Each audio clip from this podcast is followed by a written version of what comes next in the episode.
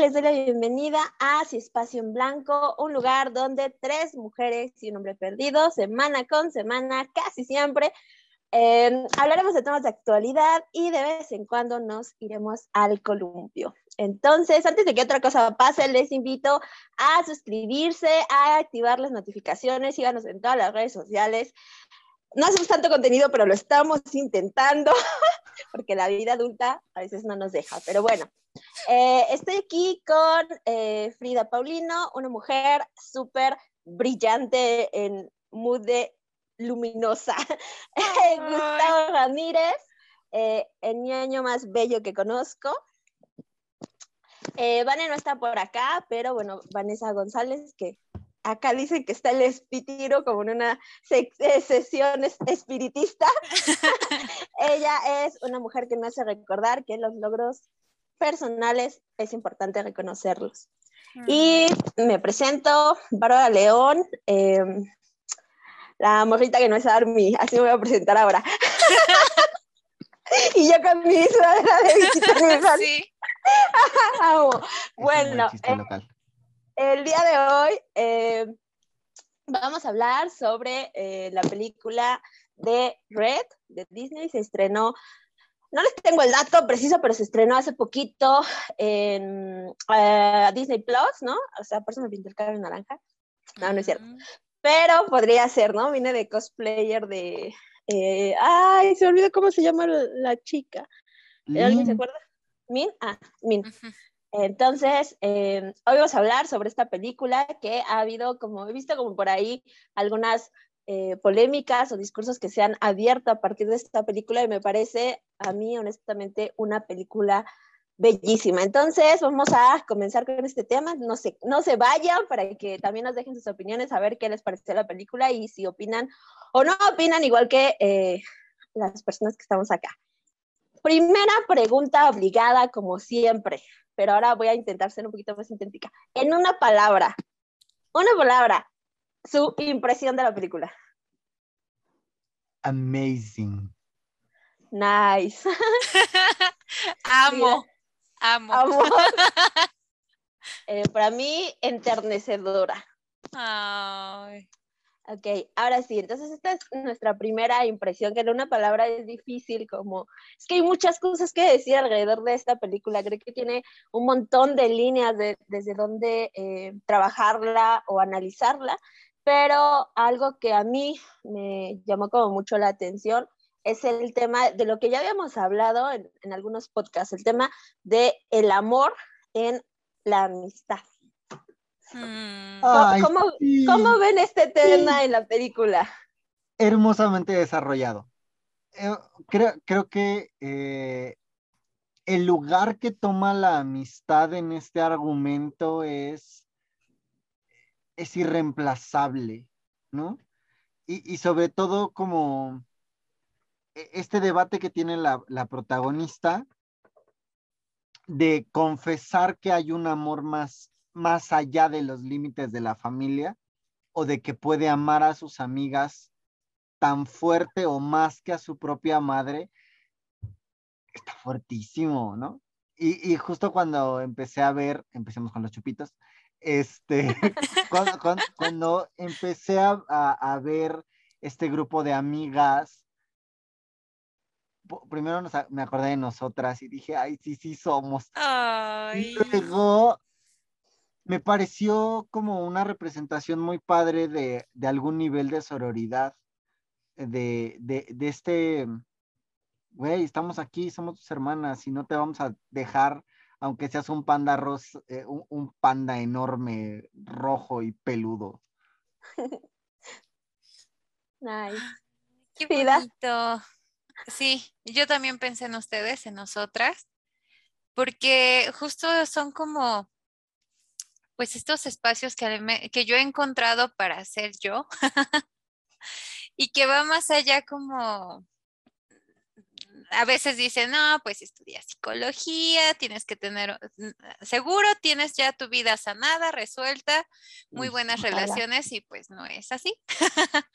Entonces, creo que esta parte de la amistad le ayuda a esta chica, pues ya vamos a entrar como en el tema de los spoilers.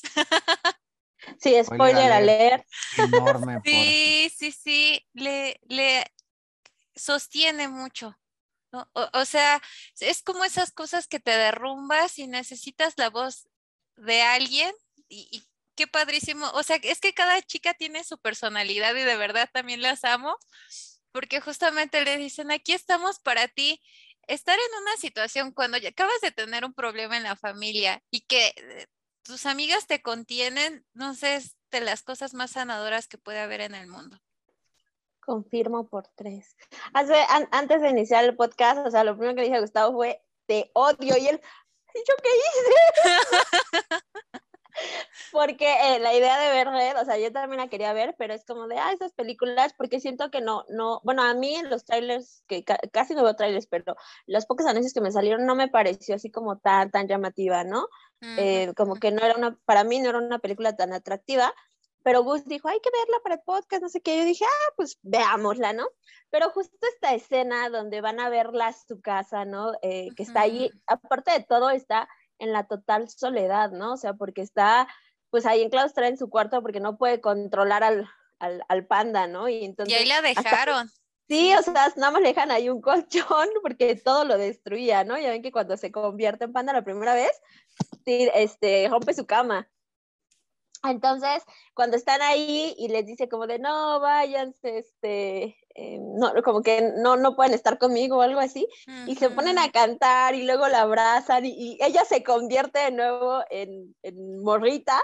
O sea, es que yo estaba llorando a mares, en serio, así como lágrimas de sangre. Ay, me acuerdo y otra vez me Sí, o sea, yo le tuve que poner pausa a la película porque yo no podía dejar de llorar. Y no podía dejar de llorar justo porque esto que decía eh, Frida me hace como, o sea, no solamente la, o sea, eso que pasa en la película o que no, me, no te conviertes en panda rojo, el panda rojo es un montón, o sea, puede ser un montón de cosas que pasan en tu vida que tener este sostén de, de, tus amigas y aparte en este caso, pues la aceptaban tal cual eres, ¿no? No era así como de, no, es que eres un panda, o sea, no, no era como un, em, pues sí, como un rechazo hacia ella, ¿no? Y, y les digo, a mí me pasó quien ha estado acá en el podcast sabe que el año pasado hicimos un hiatus enorme que por eso el YouTube ya nos, nos las Ya no nos quiere tanto. Ya no nos quiere tanto, este, porque yo estaba como súper mal y tener este sostén de tantas amigas, tantos amigos que, más amigas que amigos, la neta, ahora sí, em, es, o sea, para mí fue como súper conmovedor verlo, verlo en la, en la película, porque les digo, lo, lo he pasado, o sea, la verdad es que sí, en estos momentos difíciles, porque seguimos ahí, em, la amistad ha sido como un sostén que no creí que fuera, ¿saben? O sea, que no, no creí que fuera tan, tan poderoso. O sea, justo es como cuando se te derrumba toda la casa, pero la estructura queda ahí que sigue sosteniéndote para que, pues no para que, eh, muy como para que sigas funcionando, ¿no? Porque ya hemos hablado de ese tema también de, de las emociones, pero sí para este tema de no estar sola, ¿no? Em, es como, ah, no sé, como hablar de este, como decía Gus, del amor más allá de la familia, que es posible y que es real, ¿no? Es como, amé, amé que Disney reflejara eso en una película. Ay, sí, totalmente. Ya, me desahogué con, perdón Gus, por si te que te odiaba, porque es que se hubieran visto su carita. es que yo sorry, sorry. E, en esta escena en la que se ponen a cantar y que es la primera vez que logra detener al panda, me acordé, sí, me acordé de nosotras y me acordé para quien no lo sepa, ya que estamos aquí como ventilándonos, enero fue un mes muy complicado y Bárbara me enviaba videos este, a las 2 de la mañana de ella, aunque diga que no es Army, es Super Army, y todas las canciones que me enviaron Army. No soy. Y me acordé de eso, como de e, e, en los tiempos más, en, en las noches más difíciles, escuchaba canciones de que no entendía la mitad, pero ahí estaba leyendo subtítulos. Este, mm. creo, que, creo que la amistad en esta película es un, un valor súper importante. Y creo que otra cosa que, que, del que trata la película es de la negociación pasado, presente, futuro, ¿no? Eh, porque lo que voy a decir es un estereotipo enorme que voy a lanzar, y pido una disculpa si hay comunidad asiática y dejen abajo si, si me estoy equivocando. Pero creo que la comunidad eh, asiática eh, tiene como un, rollo muy fuerte de, de, honra el pasado, honra a tus ancestros, este, y, y justo el dilema que tiene la, la protagonista es honro a mis ancestros, atiendo a mi presente o atiendo al futuro, que son mis amigos y mi mundo social y vivir en Canadá, ¿no?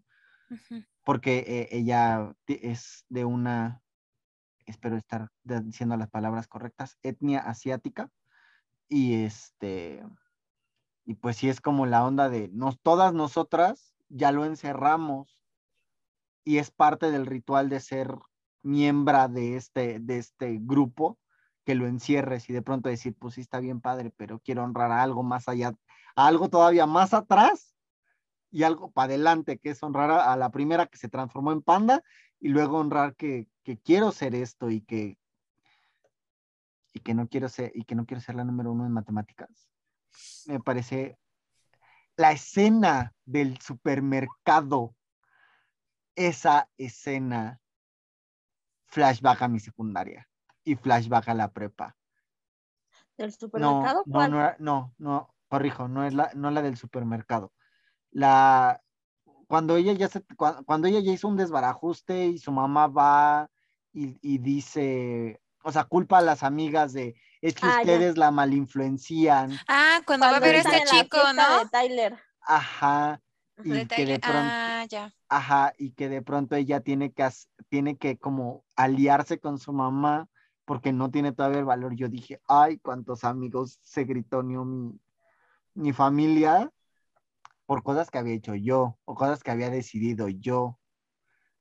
En muy de mamá, tú no creaste un seguidor. Yo fui el líder, pero no te voy a decir que sí. o sea, no, no te voy a confesar que, que, el plan o que parte del plan lo, lo orquesté yo, ¿no? Eh, sí, ibas a decir algo. Y, y, ahorita que te escucho, Gus, porque visualicé la escena del supermercado con este chico que veían como maravilloso y demás. Eh, pero, pero justamente como el, el, tema de la vergüenza y así como todas esas miradas, justo es como, por una, yo lo visualicé en la parte de la sobreprotección, que también está como del otro lado, ¿no? Desde tratando de entender desde dónde hacen las cosas las personas. Eh, pero una sobreprotección ya bien tóxica ni siquiera dejarla hablar, pero mamá, y esto y el otro, ¿no? Y ya eh, el, eh, amenazándolo y ya perdieron a una este, compradora importante, ¿no? Y que eso también se ve reflejado hasta en la parte de la escuela. Yo decía, oh, por Dios, esto es como una película de terror animada, pero ¿hasta qué punto llega esa situación de acoso? Entonces, híjole, también se me hizo una parte bien fuerte. Y que también está un mensaje súper fuerte porque o sea, cuando no, eh, la mamá no le deja hablar, al final ya que llega a su cuarto, llora y todo eso, o sea, ella misma se culpa, termina no poniendo la culpa donde corresponde, ¿no? La responsabilidad de todo el enredo, toda la vergüenza que le hizo pasar la mamá, sino se culpa a ella misma, ¿no? Y entonces es como este introyecto de, de todo lo que la mamá espera de ella y se lo dice al espejo, o sea, y no quiero que vuelvas como que, a, eh, como eres orgullo, recuérdalo, algo así. Yo dije, santo Dios, o sea, si ponemos eso en contexto, la niña tiene 13 años. Y o sea, un chingo de expectativas. Sí, o sea, está súper, súper fuerte y que aparte de todo era lo que ya habíamos hablado acá, el tema de la adolescencia. O sea, está pasando por, por este eh, pasar de la pubertad a la adolescencia y, con todo esto, ¿no? Ya habíamos dicho que la, adolescencia es un momento como em, de crisis en la vida por esta cuestión de que vas formando, o sea, hay cambios hormonales, vas formando tu personalidad y, tener estos introyectos tan, tan intensos, o sea, de que no, ella lo dice al principio, ¿no? Que, te puedes perder en, en, solo honrar a tu familia, pero está como en esto que ella se dice de forma racional, que es consciente de ello, pero en la realidad lo hace y entonces se disdibuja en lo que quiere que su mamá sea, ¿no? Y aparte de todo, está este, eh, como esta doble personalidad que tiene, ¿no? por un lado es la hija perfecta y por el otro lado quiere hacer un montón de cosas. Y ahí viene otro tema que creo que tiene mucho que ver, em, porque el panda rojo podría ser justo este, em, como de, de, la adolescencia, pero también creo que es súper fuerte el mensaje, el tema de que todas sean mujeres, o sea, no es casualidad que solo las mujeres de esa familia eh, tuvieran como, como al panda y el mensaje es, reprime tus emociones, reprime el ser rebelde, pórtate bonita, calladita, ¿no? ¿Qué opinan de, de este? Ah, yo es que, es que esa película, les digo, a mí me dejó un breakdown cabroncísimo. El, creo que no eres, ajá, adelante Gus. Eh, eh, creo que sí, el panda es una serie, el panda podría ser el patriarcado, no lo sé, hace, falta mayor análisis. Pero creo que sí, o sea, la, solicitud encubierta es reprime, esconde, no digas. Em, y, y, antes de continuar con este tema de qué significa el panda rojo, quiero romper una flecha en pro de la mamá, porque la, o sea, no es que la mamá fuera una, una madre sobreprotectora descontextualizada y que no se tuviera delirio de persecución. O sea, es ella traía la mirada de su mamá y de un montón de personas sobre de ella y sobre el futuro de su hija, ¿no? Sí. Entonces, esas sobreprotecciones, cualquier cosita que salga mal va a venir mi mamá, como terminó viniendo, este, a corregirme y a venir a, a usurpar mi lugar de madre para, para según arreglar lo que está saliendo mal. Y entonces por eso es que para, para la mamá es tan, desorganizante eh, que, el panda aparezca, porque aparte ni siquiera está lista. Ella dijo, yo esperaba que yo esperaba tener más tiempo. Sí. Y creo que los papás esperan, siempre esperan que haya más tiempo antes de la adolescencia. Y, y pues no, de pronto llega y pum, ya. Hay que. Ya está ahí. Ajá. Y que no nada más fue solo así como surgió, porque había mucho momento de tensión y esto que dices vos como la paradoja de la sobreprotección, que debajo de eso pues muchas cosas contenidas, el tema del miedo, pero un miedo ya irracional, yo así lo, lo miro, y que justamente va siendo como dentro de lo cotidiano, pero llega un momento en la adolescencia donde se empieza a formar esta parte de la identidad, el conocer otras cosas, eh, esta ilusión por los grupos, ¿no? Entonces, ahí se ve justamente como ese conflicto entre lo que me han dictado que tengo que ser y lo que yo soy en realidad. Entonces, viene siendo un choque muy fuerte y ahorita esto que eh, también quería decir con esa descripción emotiva que hacías, Bars, que no eres la única hermana. Porque lo platicaba con otras chicas y, así, ah, hombres y mujeres, pero sobre todo fue como ese impacto de las voces que sigues escuchando, Que al final no solo es la voz de tu mamá o de la abuela y de las tías, que ya se lo internalizas tanto que es tu propia voz diciendo eso y esto se me hace muy fuerte porque yo cuando lo, estaba viendo, eh, tenía mi hermano y otra personita por ahí, este, donde justamente había escenas donde veía a mi hermano que estaba llorando. Y eran en esos momentos de es que no te dejan ser. Y yo dije, oh, por Dios, o sea, fue muy fuerte para mí, impactante de decir, no solamente soy yo, sino es mi hermano. Entonces, híjole, es, lo, lo, sentí como esa parte desgarradora y al mismo tiempo como, ay, qué bueno que te das cuenta. Sí, sí, y que eh, veía por ahí una, una, publicación, no recuerdo en dónde, si no le daba los créditos a donde lo vi, em, pero este tema de, de que, de, lo, decíamos en Encanto, ¿no? Yo les preguntaba, y justamente me tocó a mí también hacer, eh, ya van como cuatro, cinco chupitos, quién sabe, este, eh, a mí me tocó también ser la, la que dirigió esa, esa, ese podcast y yo les pregunté quién es el villano, ¿no? Y bueno, pues nos decía que era como el tema del recuerdo y todas estas cosas y acá pasa lo mismo, o sea, ya no existe como este villano o esta villana malvada porque ya lo dijo Gus, ¿no? La mamá, las, las, el clan de las eh, mujeres de esa familia no son el villano, ¿no? es todo esto, todo este contexto, todas estas exigencias, el, pues sí, como todo el tema de la familia y que es, o sea, creo que eso es como más fuerte aún, ¿no? Porque eh, un villano lo vences y ya, pero ¿cómo, ¿cómo vences a tu familia, no? ¿Te divorcias de la familia? Ya dijimos que es una opción, pero pues cualquiera siempre es como, o sea, es, más doloroso confrontar hacia, voltear hacia tu núcleo, ¿no? Aquí ya, ya, eh, nuevamente, quien lo haya publicado, sorry my dear, no me acuerdo del, del, este, del arroba de Twitter, pero justamente hablaba eh, una publicación que, que estas, e, estas nuevas películas que son Encanto y, y, Red, y esperemos que sigan en adelante como con esta idea, eh, nos, nos hace darnos cuenta que ya nuestra generación no anda buscando el príncipe azul anda buscando sanar un, chingo de heridas en familia, un chingo de exigencias que traemos en, o sea, sí, un chingo de exigencias y de, familias que, que con todo el amor te soltaron una losa en la espalda y te dijeron, pues ya, aquí te regalamos tu losa de responsabilidades, avanza, ¿no? Eh, y creo que es importante hablar de eso porque va a marcar una generación. O sea, que eh, nosotros que, damos talleres de, perspectiva de género y, la manga del muerto, creo que este, es que es que es género, masculinidad, diversidad sexual y etcétera. Y, o sea, en temas relacionados.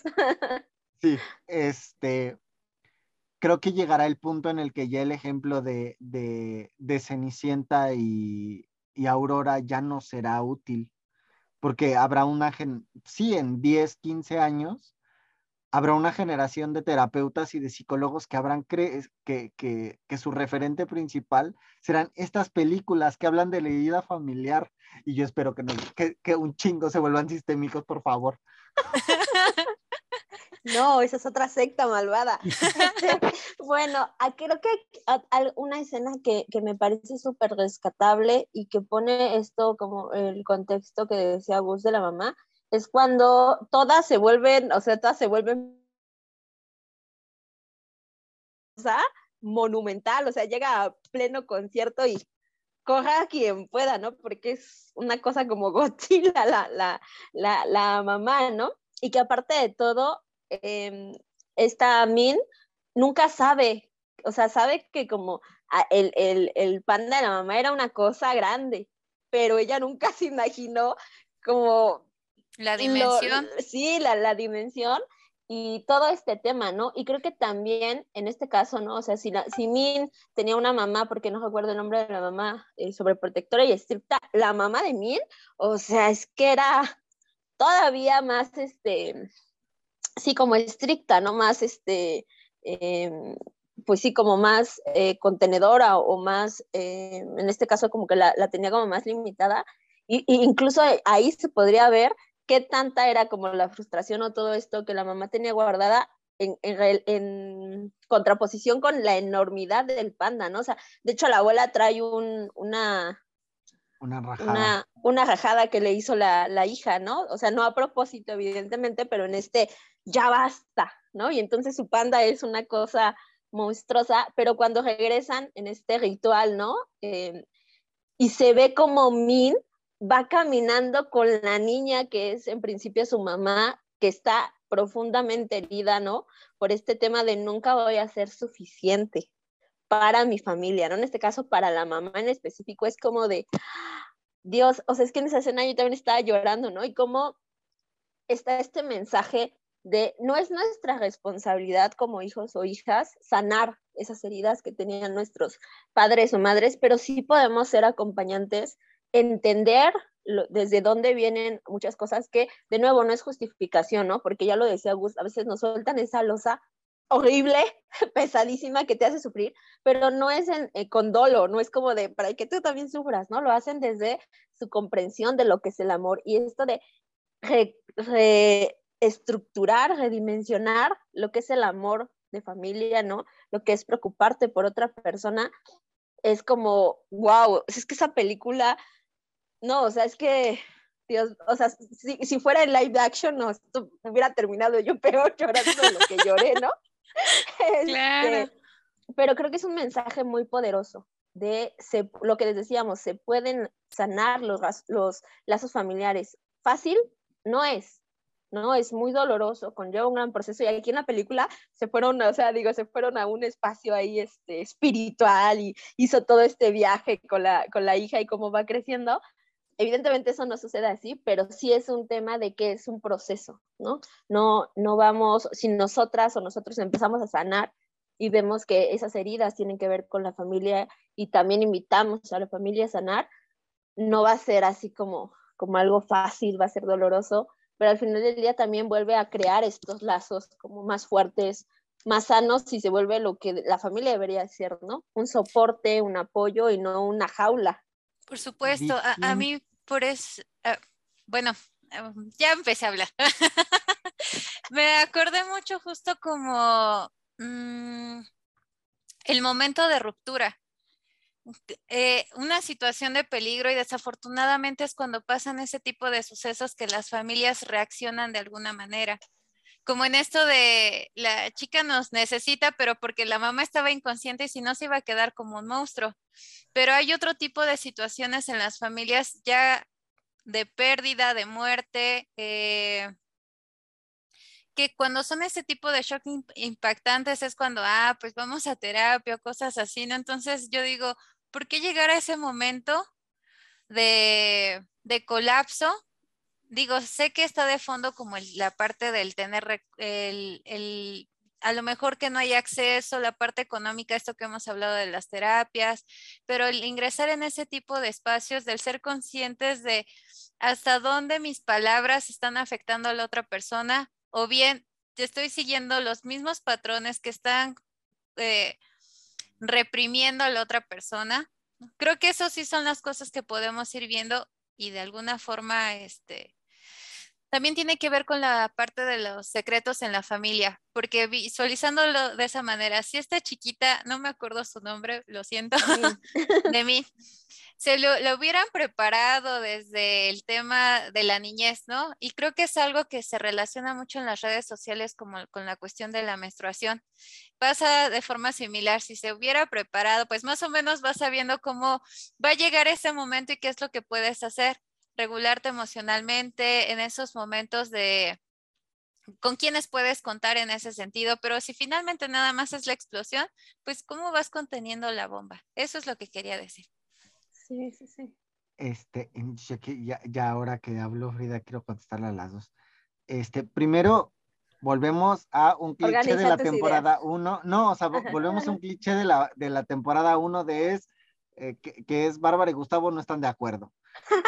Sí. Diciendo en, el, eh, en la idea de que sanar o, o reestructurar la, narrativa familiar, el sistema familiar es doloroso. Más bien creo que es un proceso intenso que requiere del compromiso de todos. No necesariamente duele, pero todos van a contactar con un montón de recuerdos y van a tener que hablar de, de, de cosas que es complicado decir. O sea, eh, es complicado decir en voz alta expectativas es complicado en una sesión que, un hijo diga, papá, es que no quiero hacer esto, mamá, no quiero este, seguir tus pasos, negar a la familia, em, negar los caminos que ellos decidieron que eran los mejores, ¿no? Hace poco atendí a una familia que en, plena sesión le dijo, o sea, un, un, muchacho de 15 años le dijo a su papá, papá, ha sido una persona muy mala con el dinero y por ti estamos pobres. Y yo así como de, wow, este... Qué fuerte, si no, le da, si no, si no le da un guantazo, tenemos mucho que trabajar, ¿no? Afortunadamente el proceso continuó y, y, hablamos como de estas ondas de los dineros, ¿no? Entonces no creo que sea doloroso, más bien creo que es intenso, ¿no? Este, me, a mí me encantó la metáfora del bosque, este, y ya. Y con, esto que... No voy a decir nada, lo diré después. Que se preguntaba Frida de por qué llegan en este momento las familias a, terapia. Creo que llegan justo en este momento porque es cuando, cuando lo que ya saben hacer, lo que ya tienen planeado, lo que ya, lo que ya los regula, no los puede regular. El panda es tan grande que no hay manera de volverlos a, meter dentro de la casa y entonces van cuatro o cinco pandas a, terapia de ayúdanos a volver a ser personas, por favor. Amo. Es que esta película es, es, muy bella, ¿no? O sea, creo que no, todavía, o sea, no tuvo la difusión necesaria. digo, ya las redes sociales están haciendo su chanda para que más personas la veamos. Y, la verdad es que me parece una, una película como, como preciosa. Ya por último, creo que me gustaría eh, tocar el último tema, ¿no? Porque creo que todos estos temas son muy fuertes, amo, pero también está otro tema como, no quiero decir como más superficial, pero sí está como menos, como más diluido, el tema de eh, cómo se ve a las adolescentes, eh, lo hablo de las adolescentes en específico, porque es en quien nos centramos, ¿no? En este grupo de amigas que son fanáticas de una de una banda. Y eso creo que ha pasado en todas las generaciones, ¿no? Como si fuéramos eh, las, las fanáticas, yo también ya me incluyo, este, unos entes como sin mente, como, o sea, la mamá tiene un estereotipo bien intenso hacia los chicos estos que no me los, se me olvidó cómo se llama el grupo, ¿no? Que dice que son delincuentes con brillitos, una cosa así, ¿no? Ah, Fort Town. Em, y así lo ve como lo peor y como si eso fuera, no fuera importante, ¿no? O sea, el, o sea, el, ir a, o sea, la, la, la, la niña Estamil prepara toda una exposición de ¿por qué es importante? ¿Por qué quiere ir a ese concierto y la mamá? cañón. O sea, simplemente lo desecha y es como de, eso es una tontería, eso no es importante y reitero, como quitan el estereotipo de estas, eh, o sea, que las adolescentes por ser fans de una banda son lo peor del mundo y entonces esa banda ya es lo peor del mundo, ¿no? Porque no pasa lo mismo, por ejemplo, con los clubs que son, o sea, las barras de fútbol, ¿no? Que aunque son igual de fanáticos que cualquier grupo de adolescentes, hablo como de mujeres, porque aparte es el estereotipo, ¿no? Que todas las fans este, de bandas de vatos son mujeres, ¿no? Y entonces esa banda es como lo peor, porque solo las mujeres histéricas la siguen, pero pasa, de reitero, pasa lo mismo, es la contraparte con los fanáticos del fútbol, y ahí todo bien, ¿no? Ahí todo normal, no están locos, están este, siendo apasionados de algo que les gusta. ¿Qué opinan de este último tema? Tienes razón. Hiciste un resumen de la situación. es que creo que, que, que, que el tema específico de las boy bands sí se subestima muy feo y se da cuando lo hablabas, venía a mi cabeza una de las primeras fotos que yo podría decir que es la de una groupie, que eran las groupies de, eh, de los Beatles, que, era una, que es una chica con un vestido blanco corto que está enloquecida porque acaba de ver a John Lennon.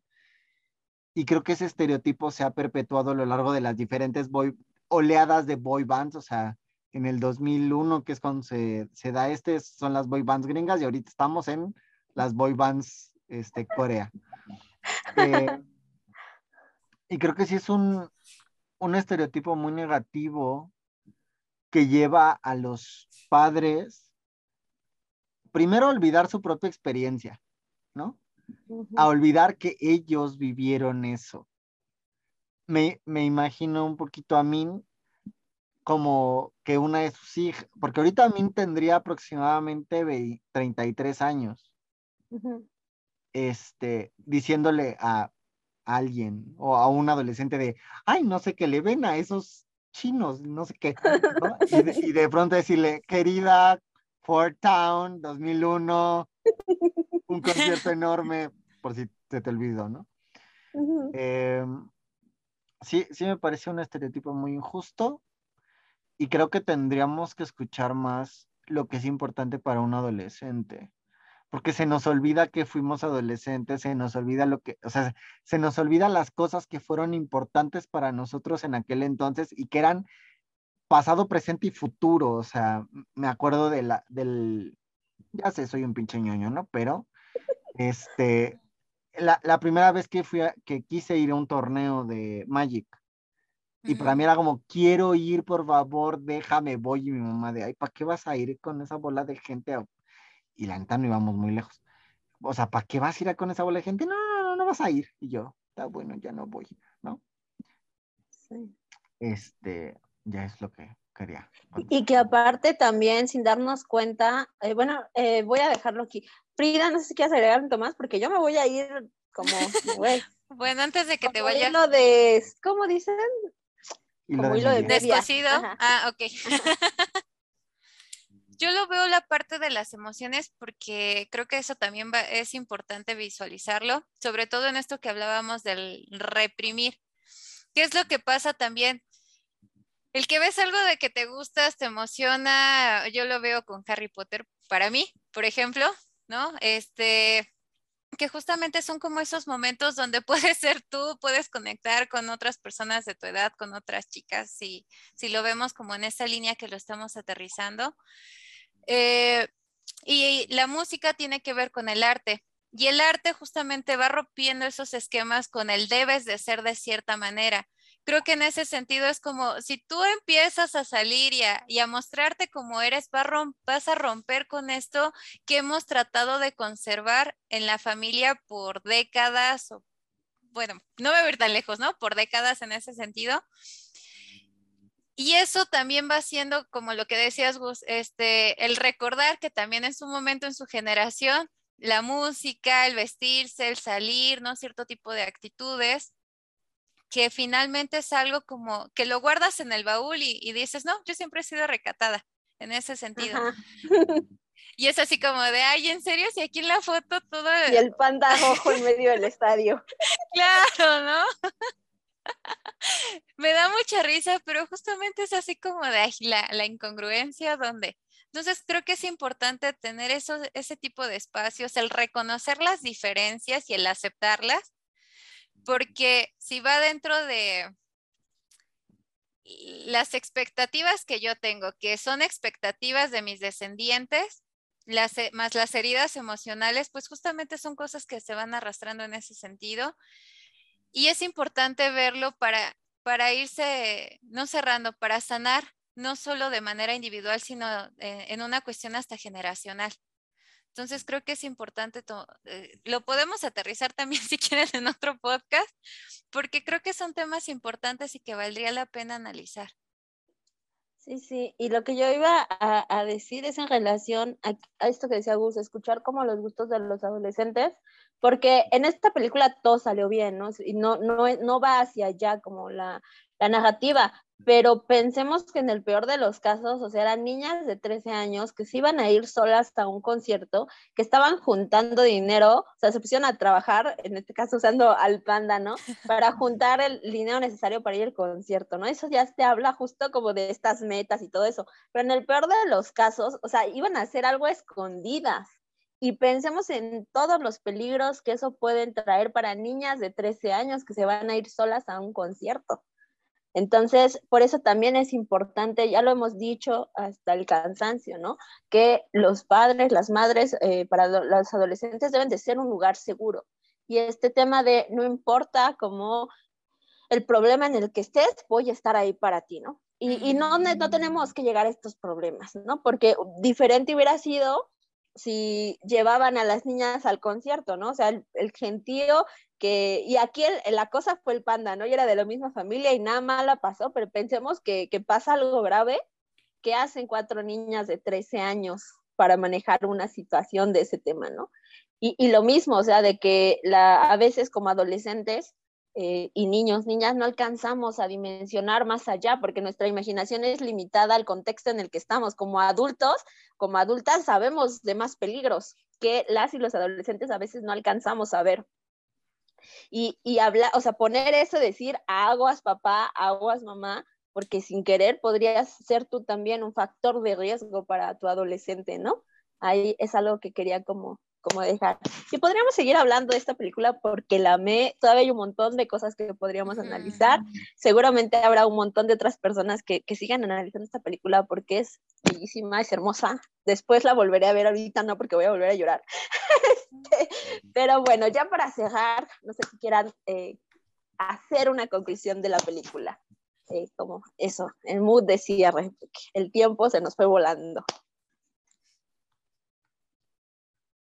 Yo Em, pienso como en la parte del amor, que el amor tiene, ya lo decíamos en otros podcasts, tiene muchas maneras, pero también el amor ayuda a sanar a, a, eh, heridas que a lo mejor no, no tendríamos por qué cargar, pero a través de nuestros procesos pueden ser un apoyo para los demás, porque a lo mejor no tuvieron las posibilidades que nosotros quizá, pienso como la mamá, la abuela, que justamente es en ese momento de que reacciona. Y ah, esa parte, ¿no? Cuando se empieza a separar eh, May de, su panda y que dice, no, yo sí regreso, como esa aceptación en ese momento de las demás, de las matriarcas, digo, eso está padre porque reconocen de algún momento esas diferencias, es su ser, que es diferente y la aceptan y la validan y digo, eso también tenía que estar en el podcast. Sí, totalmente. Yo reitero lo que dije en el de Encanto y habrá que ver si esto no se... Me gustaría que fuera algo que se, que se perpetuara en próximas películas de Disney. Aceptar el cambio. El cambio es bueno. El cambio trae cosas padres. Y si no cambiamos porque queremos, vamos a cambiar porque la vida nos va a dar un guantazo se, o se nos cae el edificio o el niño se transforma en panda. Y seguiremos construyendo metáforas y metáforas mientras Disney nos las regale. Entonces, ¿para qué queremos que se nos caiga el edificio? ¿Para qué andamos trayendo pandas rojos? Mejor aceptemos que las cosas van a cambiar, que las cosas van a avanzar. Y, y solo quiero decir, probablemente habrá un Instagram, bueno, un TikTok que luego se vuelva a Instagram, este, sí es peligroso el lugar donde se pusieron las chicas. Eran niñas de 13 años en un concierto que iba a terminar fácil una, dos de la mañana. Y luego, como si, mi pregunta es cómo se iban a regresar a su casa. Dejo eso en el tintero. Ah, bueno, y, y, si quieren parte 2, si les interesa escucharnos este, vivir las películas de Disney, si quieren otra película de Disney, escríbanle en los comentarios. Y nosotros, miren, nos echamos las palomitas, lo vemos, lloramos y lo comentamos.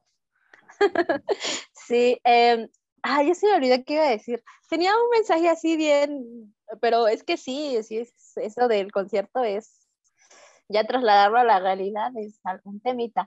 Eh, sí, ya se me olvidó. Eh, no, no, me, no, me, acuerdo hacia dónde, este, ah, ya, ya me acordé.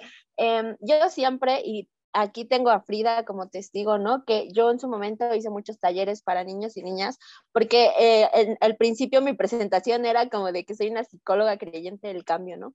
Y sé que el cambio es paulatino, paulatino, pero ver este tipo de mensajes en películas de Disney es que a mí me da una esperanza increíble a vamos de a poco, sí, pero vamos cambiando para hacer una sociedad menos violenta, ¿no? Eh, y que eso traerá increíbles cosas para el futuro, ¿no? Que ya nos, me alegra que ya lo estamos viendo, o sea, ver que niños y niñas están viendo estas cosas es que a mí me hace, me, me, me da como en, en, el cora, no sé, es como muy bonito. Entonces, creo que esos mensajes esperanzadores de, para esas, todas esas personas que dicen que el cambio no es posible y que las cosas son, siempre van así, ser así en relación a cambios sociales, lo he dicho desde que también entré a lo de terapeutas con perspectiva de género. Mm. El cambio tarda, pero llega y me alegra después de cuatro años de estar repitiendo ese mensaje como Merolico, llegar a ver este tipo de cosas y que se estén abriendo diálogos en un montón de lugares. Eso, eso me, me alegra el alma y me dice que, que seguir trabajando cada quien desde su trinchera es, es da frutos, ¿no? Ay, pero bueno, vamos a dejar el mensaje hasta acá, el podcast hasta acá. Eh, ya lo dijo Gus, déjenos sus comentarios donde quieran, en el, en el TikTok, en el Instagram, en, acá en YouTube, ¿no? Denle me gusta, eh, coméntenos, activen la campanita en YouTube para que le lleguen las notificaciones de cuando estrenamos los podcasts. Eh, que más síganos en Insta, en TikTok, en Facebook, en, en, ah, en Facebook, en Spotify. Ahí ustedes elijan cuál es su red favorita para que ahí nos dejen sus comentarios y nos escuchen. Y bueno, pues sin más, nos vemos la siguiente semana y por si tenemos haters, cuando se les pase el coraje, nos vemos en los columpios. Bye. Bye.